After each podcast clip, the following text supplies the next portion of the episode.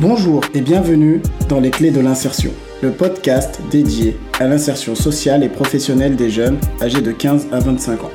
Je m'appelle Ashmi et je suis éducateur spécialisé de formation.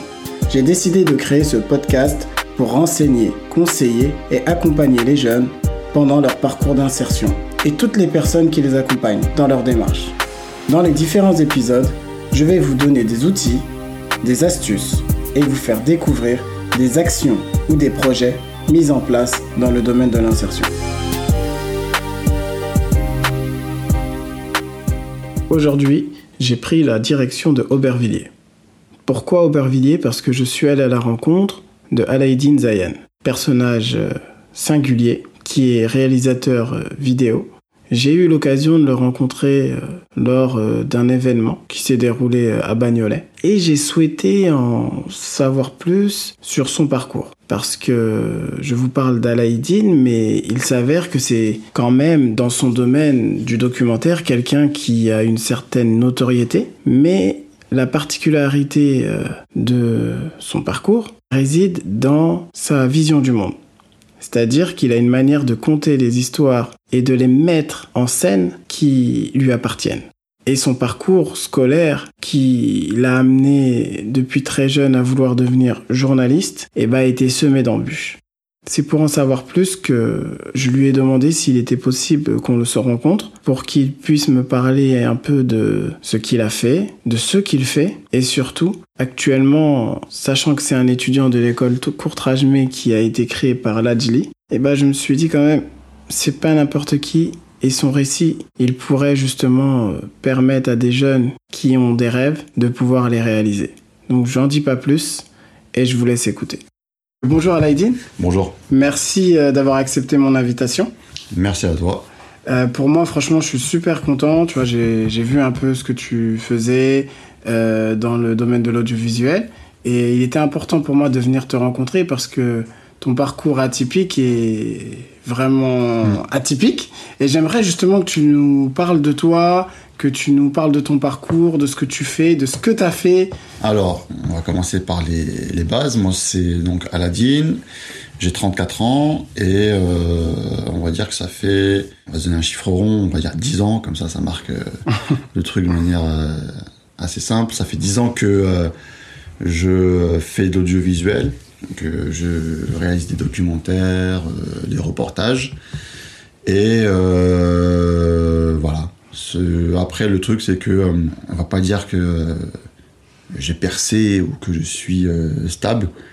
Malgré toutes ces années-là, je suis encore entre, à chaque fois entre deux univers. J'ai pas les deux pieds dans, dans le monde du visuel ou dans une rédac ou autre. Donc, mmh. encore aujourd'hui, je suis entre.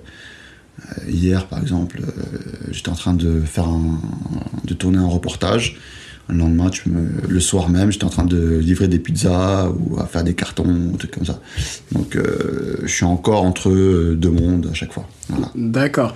Mais euh, au niveau de, la réalisation vidéo ou dans le monde de l'audiovisuel, quand même, tu es quelqu'un qui, qui, qui commence à être connu parce que bah, ton travail, il est reconnu par tes pairs déjà et même par, plus largement par la population. Mais moi, c'est vraiment au niveau de ton parcours, euh, au niveau scolaire et au niveau euh, de après ton orientation, comment tu as voulu devenir euh, réalisateur vidéo? Comment c'est venu en tête euh, cette, idée? Alors le point de départ, en fait l'envie c'était de raconter la France, de raconter les histoires qui font notre pays, la France. Et moi c'est parti de moi tout simplement, en fait c'est parti de mon vécu. à la base je voulais devenir journaliste. Donc c'était en classe de quatrième. C'était clair, je vais être journaliste. Une révélation ou non? Euh, une, euh, une, logique, une, euh, ça coulait de source à l'époque. Parce qu'en fait, très jeune, moi j'ai été, dû à mon histoire personnelle, j'ai été confronté à bah, des histoires sur la, la question des, de l'immigration, sur la présence immigrée en France. j'étais confronté à ça. Et euh, bah, depuis tout jeune, j'étais dans des histoires de manifs, euh, de mobilisation via mes parents, etc., pour qu'on obtienne nos droits. Et euh, bah, en grandissant, à chaque fois, moi, je disais ce truc, mais pourquoi? Mais pourquoi? Mais pourquoi? Mais pourquoi ces lois? Pourquoi on est. Voilà, je voulais comprendre ma condition en tant que fils d'immigré. Et du coup, à l'adolescence, quatrième et tout, etc., bon, bah, tu te cherches, tu cherches à comprendre des choses. Il y a aussi le côté rebelle et les injustices bah, qui te, qui te, qui réveillent en toi des choses, quoi. Et ces choses-là, en fait, soit ça te fait basculer du côté obscur, soit ça te fait basculer du côté euh, fâché mais positif. C'est-à-dire que tu essayes de euh, comprendre ça et d'en faire quelque chose de positif pour toi et pour euh, ton entourage. Et moi, ça m'a poussé à lire des livres, à voir des films, à voir des documentaires, à écouter des radios bah, qui n'étaient pas faites pour moi. J'étais pas la cible, quoi. J'écoutais France Info, j'écoutais Europe 1, des infos, etc à lire euh, des, des, livres, bah, je me suis tapé l'autobiographie de Malcolm X, j'ai vu le film, j'ai lu pas mal de, de, de livres sur l'histoire des banlieues, des quartiers populaires, ça très très jeune. Et euh, bah, du fait de, comme je me suis nourri très, très vite de ce genre de, de contenu, bah, la logique c'était soit être sociologue, soit je sais pas, soit être journaliste. Et donc, bah voilà, quatrième, Directement. Je me suis dit, je vais faire ça. Toi, tu es animé par euh, ce que j'entends, j'ai l'impression que tu es animé par le pourquoi. C'est-à-dire, tu as besoin de comprendre, d'avoir des réponses. Pourquoi euh, telle injustice? Pourquoi telle. Euh, tu, tu, vois ce que je veux dire? C'est vraiment essayer de trouver une réponse qui t'a animé, qui t'a poussé à, à, te lancer dans cette direction. Je me trompe? Je vais être franc avec toi. C'est pas forcément politiquement correct ce que je vais dire, mais en fait, moi, ce qui m'anime, au départ, je, je pensais que c'était le pourquoi, mais en mhm. fait, c'est pas le pourquoi. C'est tout simplement une, envie de revanche. Une envie de revanche, ah oui, d'accord. C'est une revanche sur ce pays-là, sur la France. D'accord. C'est un truc qui est beaucoup plus profond et que je. Une rage, quoi, on peut dire. Une rage, ouais, ouais. Une rage, après. Non, parce que c'est. Si tu moi, il y a, y a, un truc qui, qui, me gêne, c'est euh, c'est le fait qu'on doit. Euh, tout le temps euh, réclamer ou qu'on doit prouver qu'on est français qu'on doit, euh, qu'on a, certains ont envie de, se sentir acceptés par euh, les gens de, de ce, de ce pays-là. Certains ont besoin de se revendiquer comme appartement à la République, comme enfant de la France, enfant de la République. Mhm. Et moi, en fait, non, moi, ça, j'ai pas envie d'être reconnu par la République, j'ai pas envie d'être reconnu par Marianne, j'en ai rien à, à, faire, en fait, de ça. Et euh, en fait, c'est ça qui me, moi, qui fait que je lâche pas malgré toutes les galères, c'est que j'ai une revanche à prendre sur Marianne. Puisque Marianne m'a pas fait du bien. La France m'a pas fait du bien. Et du coup, euh, moi, c'est ça. Ça, j'ai compris que récemment, en fait. D'accord. Avant, je touche, je, je, je, mettais pas des mots sur cette rage, sur, cette, euh, sur ce truc-là. Et je me suis, en posant sur, sur les trajets, en voiture, dans les transports, etc. Je me suis dit, mais pourquoi Et en fait, c'est ça.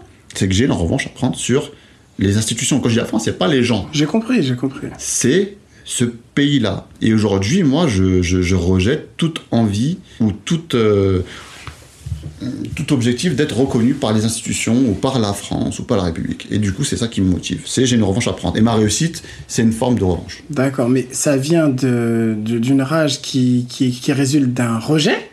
Ou bien c'est une rage qui... D'accord, ça résulte d'un rejet. Bah. C'est-à-dire que tu t'es peut-être senti rejeté lorsque tu as essayé de faire les choses comme elles étaient demandées. Alors ça, c'est venu après. D'accord. Mais avant, dès le départ, quand t'as 4 piges jusqu'à 8 piges, et que t'es sans papier, on te dit gros, t'appartiens pas à la France, et que euh, tes parents ils reçoivent des OQT, des obligations à quitter le territoire, que ton daron il est là, il flippe et tout de se faire euh, éjecter, que toi tu vas être peut-être placé en foyer, gros, ça tu le sens. Comme il dit Bouba là. Mmh. Euh, dans, le, dans le cartable, on a les. Qu'on dit euh, Les problèmes dans le cartable, ou je sais pas quoi, bref. C'est tu vas à l'école, et dans ta tête et tout dans ton cartable, t'as pas que les manuels, t'as aussi les problèmes de ta famille, hein. et tu sens que t'es rejeté, tu vois. Mmh. Et du coup. Une oppression, quoi. Une oppression et tout, et ça, ça. T'es là et tout t'es petit, on te rejette. C'est quoi ça? Ouais, tu grandis avec ça, après t'en as plus rien à faire de ouais Marianne, la République ou je sais pas quoi. Marianne, dès le but de départ, ces lois c'était toi, Aladdin Zayan et ta famille, tu dois retourner dans ton pays. Donc tu vois, voilà. Donc il y a eu ça. Après, il y a eu oui, euh, entre guillemets, une forme de, de rejet euh, par euh, bah, les écoles de journalisme, parce que j'en ai raté, j'ai tous raté, j'en ai fait 3-4 à chaque Parce que fois. toi, justement, en quatrième, quand tu Ouais. as voulu te lancer dans le journalisme, donc à partir de là, tu t'es orienté vers un bac quoi Euh, bac euh, ES. Moi directement, c'était faut que je fasse un bac ES parce que c'était le mieux, le plus à même pour Mhm. euh, entrer dans les écoles de journalisme et pour être journaliste parce que c'est un bac qui est général Ouais. et la science économique sociale, culture générale. la culture générale, etc. Et après, euh, licence. Et après la licence, donc j'ai eu mon bac ES Mhm. Et je suis parti directement en licence de sciences politiques à Vitaneuse, Paris 13. Ah oui, quand même, c'est vraiment là. Ah ouais, mais moi j'étais fâché, mais dans le bon sens du terme, j'étais déter. Je savais très bien où est-ce que je voulais aller. T'as eu ta licence, après t'as continué au master ou non, t'as fait directement Non, après, bah du coup, euh, pendant que j'étais en train de passer mes derniers examens pour valider ma troisième année, Mhm. euh, j'ai préparé, euh, bah, j'ai passé des concours euh, à Sciences Po, l'école de journalisme de Sciences Po, que j'ai foiré. D'accord. J'ai pas été pris et euh, je pensais, j'étais arrivé à la fin d'un premier cycle, je pense. Tu sais, voilà, j'étais en fait très assidu depuis la seconde. J'étais tout le temps à la bibliothèque en train de travailler, etc. quoi, Mm. plus la fac, trois années de fac. En fait, il y a eu, je pense, que j'ai un peu saturé Mhm. et du coup j'ai arrêté. Et je suis parti, et en plus, comme j'ai foiré l'examen, ça m'a foutu un peu la haine. Et du coup, je suis parti faire un, bah, travailler comme chauffeur-livreur. D'accord. Donc j'ai arrêté. Euh, euh, j'ai fait ça. J'ai essayé de reprendre en 2009, un an après, euh, en master de relations internationales. J'avais plus envie en fait les études en fac. J'arrivais plus. En fait, tu sentais que t'étais arrivé au bout, Ouais, la, la fac, je, je pouvais plus en fait. mais t'avais toujours cette flamme de toujours travailler Voilà. dans le domaine de l'audiovisuel. Exactement. Donc à partir de là, tu t'es dit bon, on met de côté les écoles de journalisme. Non, non, j'ai continué. Ah, t'as continué. Ouais, ouais, c'est que je préparais, etc. Je les ai encore foirés. Du coup, je me suis dit, bon, ça, fait, ça faisait le troisième que j'avais raté. Mhm. Surtout, il y a eu un, en fait, qui a été plus. qui m'a plus fracassé qu'un autre. Comment ça se fait? Alors, c'était en 2013. Il y a un mec de l'agence AFP qui était venu nous voir dans une asso. J'étais dans une asso euh, euh, audiovisuelle. Et il est venu nous voir. Il nous fait voilà, il y a, l'AFP qui cherche à diversifier les profils dans, son, dans, son, dans, ses, dans ses équipes. Et il cherche donc bah, tout simplement des rebeux, des voilà, pour euh, rentrer dans l'AFP. Et c'était euh, en partenariat avec une école de journalisme qui était, je crois, le CFJ ou CFPJ, j'en sais rien, je sais plus ce que c'était. Et donc alternance, qui disait alternance, c'était CAP ou CFA. Euh, donc moi, euh, vas-y, pas de souci, tac. On était une dizaine, je crois. Euh, faut savoir que pendant six mois, six mois, j'ai travaillé comme un porc sur ça. Le- pour le, il y avait un concours, tu vois. D'accord. En fait, on passait le concours pour l'école de journalisme comme tous les autres. Mais vous aviez l'entreprise entre guillemets déjà. Et voilà, l'AFP. Ah, D'accord. Et donc du coup, pendant six mois, hey, moi je voyais le bout du tunnel là, j'étais là, oh faut pas que je le foire. Donc pendant six mois, je travaille, je travaille. À côté, je travaillais dans un grec parce que je venais de me marier, j'étais installé, fallait que voilà. Euh, donc euh, le soir, je travaille au grec. La journée, je vais à Paname euh, pour bosser bah, l'examen, donc culture générale, faire une note, voilà, tous les trucs comme ça. Et à côté de ça, comme c'est l'AFP, c'est international, le mec qui était venu nous dit c'est bien, c'est un gros plus si vous maîtrisez les langues étrangères. Donc moi, français, je fais français, euh, je perfectionne mon, mon arabe littéraire et je, je me dis je vais apprendre le portugais. Pas l'anglais, le portugais. Portugais. Ah, D'accord. Je vais sur Babel, l'application et tout, et j'apprends le portugais. J'écoute. euh, Il y avait une radio sur Paname, une radio euh, portugaise qui passe à, à une certaine heure. J'écoute pour me faire à l'accent. Comme ça pendant six mois. J'arrive le matin à 8h du matin. J'arrive 8h du matin. J'arrive à l'école euh, de journalisme pour passer l'examen comme tout le monde. Et je vois là, on, m'appelle sur le côté. On me dit, ouais, monsieur Zayan, venez, là, il y, a- il y a un petit problème et tout. Et là, je sens la grosse patate. Je sais que ça va être une dinguerie. Et on me dit, ouais, monsieur, en fait, vous n'allez pas pouvoir passer l'examen. Et moi, je suis comme un ouf. Je leur dis, mais comment ça? Ils me disent, ouais, en fait, vous avez dépassé de quelques mois l'année civile pour euh, être li- li- éligible au CAP ou CFA. Parce que CAP ou CFA, c'est jusqu'à 25 ans. D'accord. Oui, oui, c'est jusque 25 ans révolus. Voilà. Et moi, ah, cette histoire de révolu. Révolu, voilà, 25 ans révolus. Tu vois, révolu, c'est ça qui a posé problème. C'est que, en fait, je passais, je dépassais, je crois, de 3 mois, j'en sais rien, l'année révolue. Tombé de haut, là. Ah ouais, je comprends. Et imagine, 8 heures du soir, comme ça, t'arrives. On te dit, gros, t'as taffé pendant six mois comme un porc pour rien. Ah non, je peux comprendre, je peux comprendre. Le truc, j'ai cru, j'allais, j'allais la brûler, leur foutue école de merde. Excuse-moi, leur Oui, école. oui, oui, J'ai cru vraiment, j'allais la brûler parce que. Et du coup, j'en dis, mais c'est pas possible, ça fait six mois que je travaille, il faut me laisser passer l'examen. Vous faites une dérogation, j'en sais rien. Vous n'allez pas me casser la tête pour trois mois. Mhm. Et du coup, j'ai dit, donnez-moi l'adresse du siège du CAP ou CFA. J'y vais. Et je vais à cette à Galigny. Euh, Paris 20e. Je vais, je leur dis, écoutez, ça fait six mois et tout, j'essaye de, je m'entraîne et tout, je prépare ça. Et on va me dire que c'est pas possible et tout. Faites-moi une dérogation, quelque chose. Et la dame me dit tranquillement, elle me dit, monsieur, ça sert à rien. Elle est honnête, quoi. Elle te dit elle me dit, clairement les choses. voilà, je comprends, mais ça sert strictement à rien parce que même si nous, on va vous faire la dérogation, le, le- le règlement, c'est ça. Ce, cette limite d'âge, elle repose sur des lois. Donc, au bout d'un moment, le papier là, de votre euh, examen, il va monter, monter, monter. À un certain niveau de la hiérarchie, il n'y aura pas de tampon parce que le, service juridique, il obéit aux lois et les lois disent que ces 25 ans révolus. Ça ne sert à rien. Je suis retourné très dans, un, dans mon grec là. Ah, Et t'étais au un bout du- seum de Ah, malade Je peux comprendre. le seum de toute une vie. Et, euh, Toujours cette envie de non, continuer après, à travailler dans non, ça, non, non, non, là, là, gros, euh, euh, j'étais avec ma femme, j'étais installé, il fallait que je travaille. Elle, elle, en même temps, elle passait son concours euh, au barreau de Paris. Mhm. Donc, il fallait que quelqu'un, il assure le truc euh, pour qu'au moins un de nous deux, il Ouais, réussisse, quoi. Donc, et même, j'avais plus envie.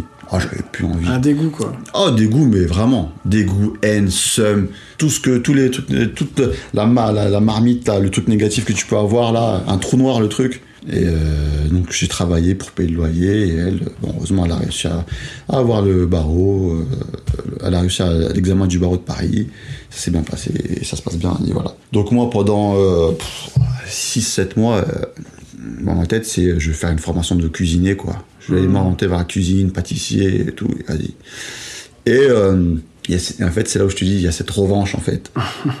Ce truc-là qui, Tu t'es dit, c'est pas possible. qui vient te, te retaper six mois plus tard à la porte, toc, toc, toc. Gros, tu fais quoi, là?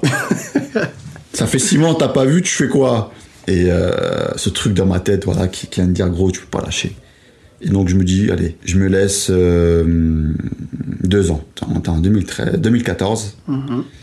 Et je me dis, allez, je vais me faire les choses propres. Je vais faire des documentaires. Donc là, à ce moment-là, je me suis dit, je vais aller vers le docu. Mais là, c'est tout seul, hein. Ah, je suis tout seul là. Tout seul. Je Toi suis et dans ton mon- matos, voilà. Je suis dans mon grec au fin fond du 77. Ouais. Je prends du matos, des micros, une caméra, etc. Et je me dis, je vais réaliser des documentaires de manière professionnelle. Prendre du son de manière professionnelle. Je vais faire un truc bien pendant deux ans, des concepts. Et je vais les proposer. Et je fais un premier truc en 2014 qui s'appelle euh, Seul le travail paye. C'est euh, le, slogan d'un club de foot à Sevran. Et euh, en fait, je vais suivre les gens de ce club de foot bah, côté match, entraînement et côté vie perso. Et en fait, je les suis, voilà, pendant 4 mois sur une demi-saison. Et j'en fais cette- cette web série que je propose à un concours audiovisuel. Euh, dans le jury, il y avait euh, des mecs d'RT, euh, des professionnels des web-séries qui, qui bossaient dans des grosses boîtes de prod, etc. Et moi, j'y vais, je propose ça, et je repars avec deux prix. Ah ouais, quand même. Ouais, Ça deux prix. Ça, ça fonctionnait, quoi. Et les mecs, ils me disent, gros, t'as quelque chose. T'as quelque chose. T'as un regard, t'as un truc. T'as un regard. Et, et en fait, moi, ça, c'était, je crois, le meilleur truc qui m'est arrivé parce que j'avais besoin de ça, en fait. Que quelqu'un me dise, et ça, c'est important pour tout le monde dans la réussite. On a beau faire- on a, exactement. Ça. On a beau faire les bonhommes, etc. Ouais, moi je suis tout seul, nan, nan, nan, mais au bout d'un moment, il faut accepter que tu as besoin de quelqu'un qui te dise, qui te rassure, qui te, qui t'encourage. Parce que c'est ça aussi, euh, pour nous, le problème qu'on a, c'est que pour beaucoup d'entre nous qui avons des ambitions élevées, qui rêvons bah, de dépasser les, les frontières qu'on nous a mis, on, on est seul. Beaucoup d'entre nous, on est seul avec nos rêves, avec nos ambitions. On est tout seul. Et il n'y a personne, en fait, et- très rarement, des gens qui vont dire Gros, ce que tu fais, c'est bien, continue. Très peu de fois, on va te le dire. Pas, pas forcément parce que les gens sont méchants, mais parce que c'est un peu notre logiciel à, tous, c'est qu'on. Enfin, beaucoup d'entre nous, c'est qu'on ne dit pas les choses, on n'encourage pas les gens. Et le fait que, voilà, ça, à ce moment-là où j'avais besoin, il y a eu ça, ce message-là. En fait, ça m'a permis de repartir. Et donc, je me dis, ok, il y a des pros qui disent que quand même, il y a quelque chose à faire, vas-y. Et bim, j'enchaîne, je propose euh, une web série sur le MMA euh, à Move, et je vois le mec, le rédac chef, c'était Noureddin Zidane. Euh, il me répond 15 minutes plus tard. Il me dit, ouais, 15 minutes plus tard. Ouais. Il connaissait ton nom, non? Non, D'accord. non, non. Et euh, ça, j'ai réussi à avoir son contact, son mail via euh, quelqu'un, et du coup, je lui envoie avec un teaser des premières images du documentaire sur le MMA que j'avais fait. Il me répond gros, il me dit ouais, ça nous intéresse, parce que ça correspond à notre nouvelle cible, parce qu'à l'époque, Move, ils étaient en train de hum, changer de ligne directrice, etc., de ligne éditoriale, de partir dans- sur les cultures urbaines, etc. Et euh, il m'a dit ouais, ça nous intéresse. Et euh, ça, ça a été la, deux, la deuxième personne qui m'a permis de me remettre sur pied après le concours. C'est lui qui m'a fait rentrer dans les médias. Noureddin Zidane, il m'a euh, ouvert la porte. Euh, il m'a dit ouais, ça nous intéresse, viens. Et il n'a pas cherché à savoir, comme tu as dit, si j'étais connu, si euh, j'avais déjà fait des choses. Ils m'ont fait confiance. Ça, c'était un truc de ouf. Alors, vu ton parcours, C'est oui. que j'avais j'avais rien produit. J'avais fait que une web série euh, sur euh, le sur le futsal, mais j'étais pas connu. Et euh, lui et Arnaud Fraisse, qui est responsable des productions du euh, multimédia, ils, ils ont accepté de me prendre par la main. Pendant un an, j'ai travaillé sur mon truc. Ils m'ont retoqué, euh, ils ont m'ont demandé des modifs, etc.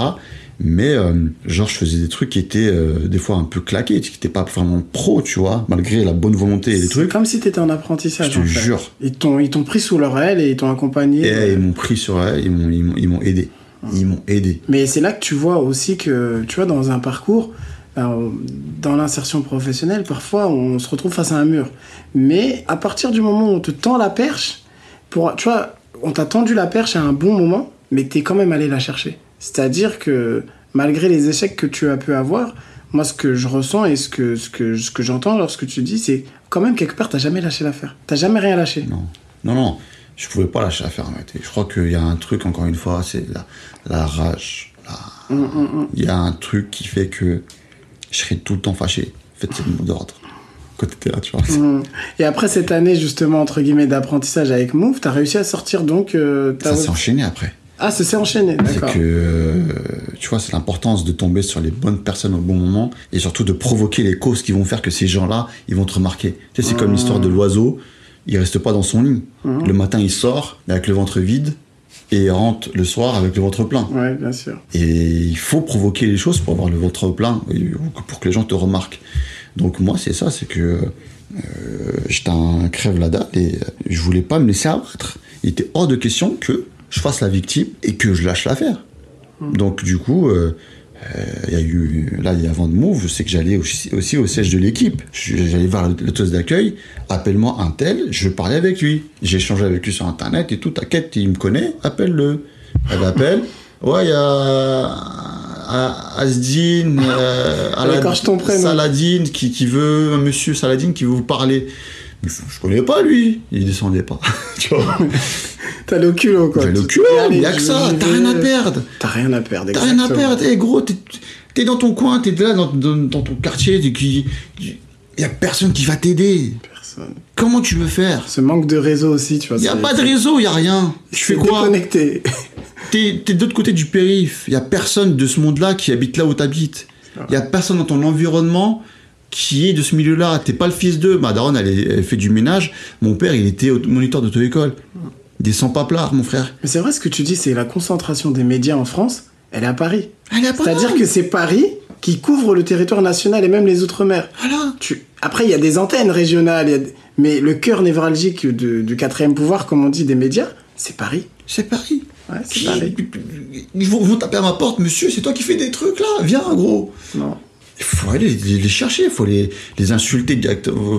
Peut-être pas les insulter, ouais, voilà, on se comprend. faut, faut aller les, voir là où ils sont. Donc euh, Voilà. il y a eu ça.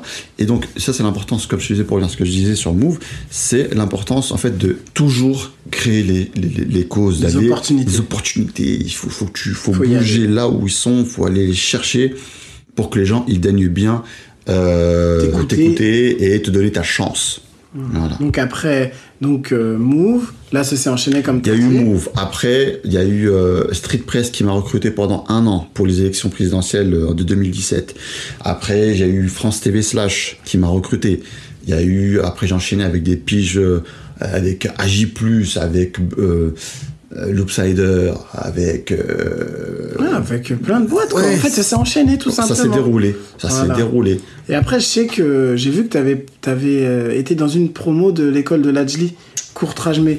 Et en fait, ça s'est passé comment? C'est une formation de combien de mois ou de semaines? Tu peux nous expliquer Ouais. un peu? Alors ça, là, le, mon virage vers le, le cinéma, en fait, le truc, c'est que ça faisait 10 ans que euh, je faisais du euh, documentaire et des reportages, et je voulais raconter des histoires autrement. Et du coup, la fiction, c'était pour moi une autre manière de raconter ces histoires-là, de raconter des histoires.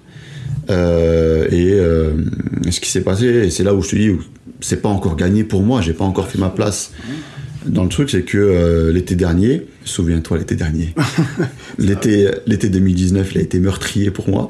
Euh, c'est que euh, j'ai passé six entretiens, Six entretiens dans quatre entretiens, excuse-moi, quatre entretiens pour entrer dans une dans rédac. une rédac. J'ai fait Combini, j'ai fait BFM TV, j'ai fait j'ai fait Minute Buzz, j'ai fait Fresh, j'ai fait un autre, mais bref, pas mal. Et à chaque fois, ça a foiré. Tu repars à tes débuts, quoi, avec l'école de journalisme, en gros. Où tu Ah, ratais, là, tu ratais J'ai tout raté et euh, sur une question en fait, c'est- je pense que c'est sur le fait que justement j'ai jamais été en rédaction euh, en interne. Oui, oui. Euh, le côté freelance, le côté indépendant, ça, les, ça leur fait peur. D'accord. Et du coup, ils... C'est vrai qu'il y a une ligne éditoriale, il y a des directives à, à suivre. T'es un peu, je dis pas incontrôlable parce que t'es pas encore Non, rentré dedans, mais il y a ce côté. Ils Voilà. pensent ça.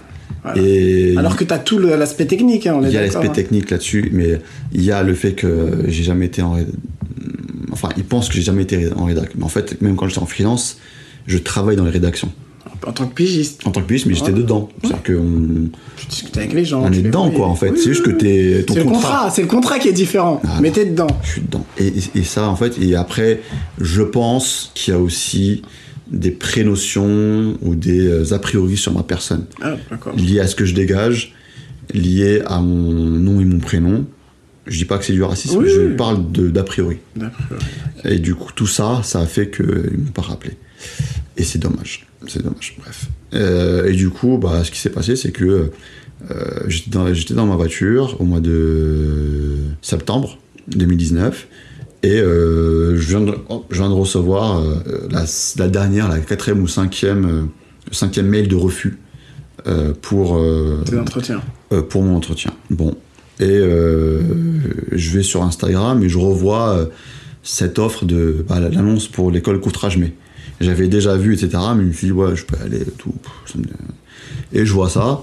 Et il y a un truc qui me dit, vas-y. Un- une intuition. Une petite voix, une intuition. Toujours. un. Et euh, j'y vais, mais tu vois, j'écris le truc, mais je le fais vraiment. euh, Sans conviction dans un premier temps. je remplis le, la- le formulaire euh, à l'arraché, quoi. Ouais, non, je réponds à leurs questions, non, mais sans plus. Et ils me rappellent. Ils me disent, ouais, monsieur, voilà, euh, euh, ils m'envoient un message, vous avez été retenu pour passer un entretien euh, pour le truc. Ouais, ok. C'était un vendredi, et, il j'étais en galère d'argent, fallait que je travaille, j'avais plus de travail, en fait. Et euh, en même temps, en intérim, j'ai été pris en intérim pour travailler dans un entrepôt de décathlon à, sur la 4, vers Ouais. Villiers-sur-Marne. D'accord. Euh, Je connais bien. Voilà. Et, euh, et comme par hasard, je, je débute le vendredi matin au moment où, je- où de L'entretien. avec Courtrage. Euh, pff, moi, j'avais besoin de travailler, donc du coup, euh, j'envoie un message à Courtrage. Écoutez, bon bah, j'ai besoin de travailler et je passe un entretien pour. Enfin, je commence le travail bah, en même temps. Je leur, dis, je leur me demande même pas. Je leur dis bon. euh, Tant pis. quoi. Tant pis, voilà. euh, si vous pouvez me faire passer euh, après ou avant, mais sinon, pff, voilà. Et la meuf qui s'occupe de ça, elle était super cool. Elle m'a dit non, non, non, tu vas passer, t'inquiète pas. Viens à 9h, on te fait passer en premier. Donc, top, j'y vais. Et là, toujours en mode schlag. j'y vais, j'ai pas envie de faire d'efforts et. pff, euh, voilà, quoi. Et donc, il y a la Gili face à moi, les membres de l'école étaient où je passe l'entretien. Je réponds euh, bah, avec le cœur, quoi, tu vois, sincérité, mais euh, sans chercher à prouver quoi que ce soit. Et à la fin, la Gili me dit bon profil. Et ça me fait rien, en fait. Quand parce même, que les quatre, non, parce que les cinq entretiens que j'ai passés, on me disait, tu sais, les trucs, Ouais. vous avez un super profil, monsieur Zayan, vous avez un super parcours, vraiment, bravo à vous. hein. Mais ça va pas être possible. Voilà. Et Donc, ça, en fait, dis peut-être que là, ça va être encore une fois, pareil, voilà. Et moi, en fait, ça, supporte plus ces phrases-là de super parcours, bravo ce que tu fais, bravo. Ouais, mais donne-moi du taf, gros. et c'est que ça, en Sois fait. concret, voilà. non, mais depuis. hein, et voilà, moi, ça. voilà. Et euh, on- une semaine plus tard, j'ai travaillé de nuit là dans l'entrepôt, donc il est 15h. Je suis encore en, en train de dormir un peu et j'en reçois un coup de téléphone et c'est euh, le frère de Lajli, euh, qui est son, son bras droit à l'école, qui m'appelle, me dit Ouais, elle a dit Ouais, t'es retenu parmi les 15. Et moi, je lui fais Mais pourquoi vous m'avez pris? T'as pas compris. Ouais, non, mais t'as tellement eu de refus que tu comprends pas, en fait. Et c'est ça le truc. Je lui dis, C'est mais, ça, en fait. je lui dis, je lui dis, mais pourquoi tu m'as pris? Et il me dit, il éclate de rire, il me fait, t'es sérieux, toi? Eh, tu viens ou pas? Il me dit, Voilà. t'es- là ou pas? Voilà, il t'a parlé en français. Voilà C'est des mecs de Kishimon Oui, ils vont pas parler chinois. Ouais, il t'a parlé direct. Euh, voilà, il a marqué école, mais ça reste Kishimon Farah. Il me dit, Ouais. Eh, tu viens ou pas, gros? Et Je lui fais, ouais, mais en fait, je comprends. Ah, pour tout- il y avait d'autres personnes, pourquoi tu Il y m'as avait pris moi? candidats, Il y avait j'imagine. 500. 500 candidats? 500. Ah ouais, quand même. Entre 500 et 700, je crois. Et il en a pris 15. 15. Oh, c'est énorme. Et oui, mais je lui dis ouais, ouais, ouais. Il me dit, Eh, tu nous mets pas en galère, hein Je dis, ouais, ouais, t'inquiète et tout. Elle est belle l'histoire. Et voilà. Et ça a duré combien de temps la formation Donc là, bah là, je. Ah, tiens, encore là? Eh bah, c'était en janvier 2020, la rentrée. Ouais.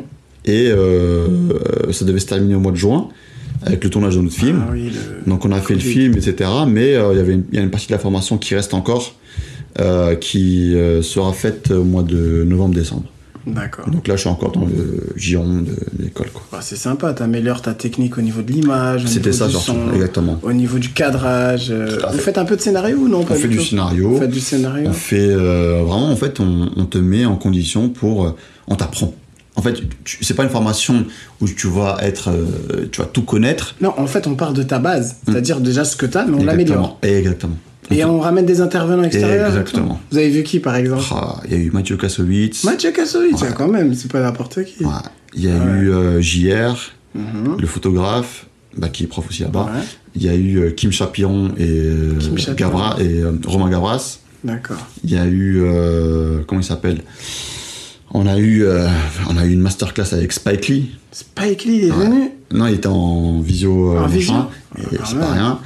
On Non, a, c'est- non. ouais, tu- on a eu George Lucas. George Lucas aussi. Ah, Là, tu me mets les yeux, tu- des étoiles dans les yeux. Non, mais on te fait goûter, c'est ça qui est bien. Ouais. Si on te fait goûter à la crème de la crème. Ah, c'est George Lucas, c'est Star Wars, hein Ouais. Ah non, mais c'est c'est mes films préférés, tu vois, donc... euh, Ah non, mais c'est super. Et après, c'est là encore qu'on voit que... Un parcours, en fait, c'est pas linéaire. Un parcours, c'est des hauts et des bas. Bon, toi, il y a eu quand même beaucoup de bas. Ouais. Mais ce qui ressort de ton parcours, c'est que t'as jamais, jamais lâché. Et Mm. moi, c'est ce que je dis toujours aux jeunes, tu vois, ou aux gens avec qui je parle qui continuent, croient en tes rêves. Et Mhm. au-delà de ça, tu l'as dit tout à l'heure, euh, vers la moitié, t'as dit le côté, on a besoin aussi d'être valorisé. Et à partir du moment où, où quelqu'un, il, quand même, il reconnaît ton travail ou ton investissement, et ben là, c'est un vrai coup de boost qui te bah, permet de- Faut, d'avancer.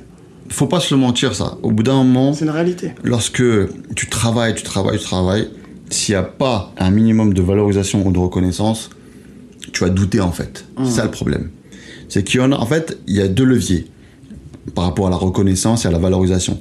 Il y a le levier de l'ego, celui-là il est inutile. Parce que valoriser ton ego, euh, ça va juste faire grossir en toi quelque chose qui sera réfractaire à la critique et à l'amélioration. C'est-à-dire que être reconnu pour qu'on dise Aladdin Zayan, il est super, oh là là, c'est un bonhomme, oh là, un- juste pour te, te glorifier, quoi. te flatter n'a aucun sens. Premièrement, humainement, et deuxièmement, pour bah, ton amélioration. Parce que on va te flatter, etc. Ton ego, il va grossir, et quelqu'un, il va juste te critiquer, te donner euh, des conseils. Piqué.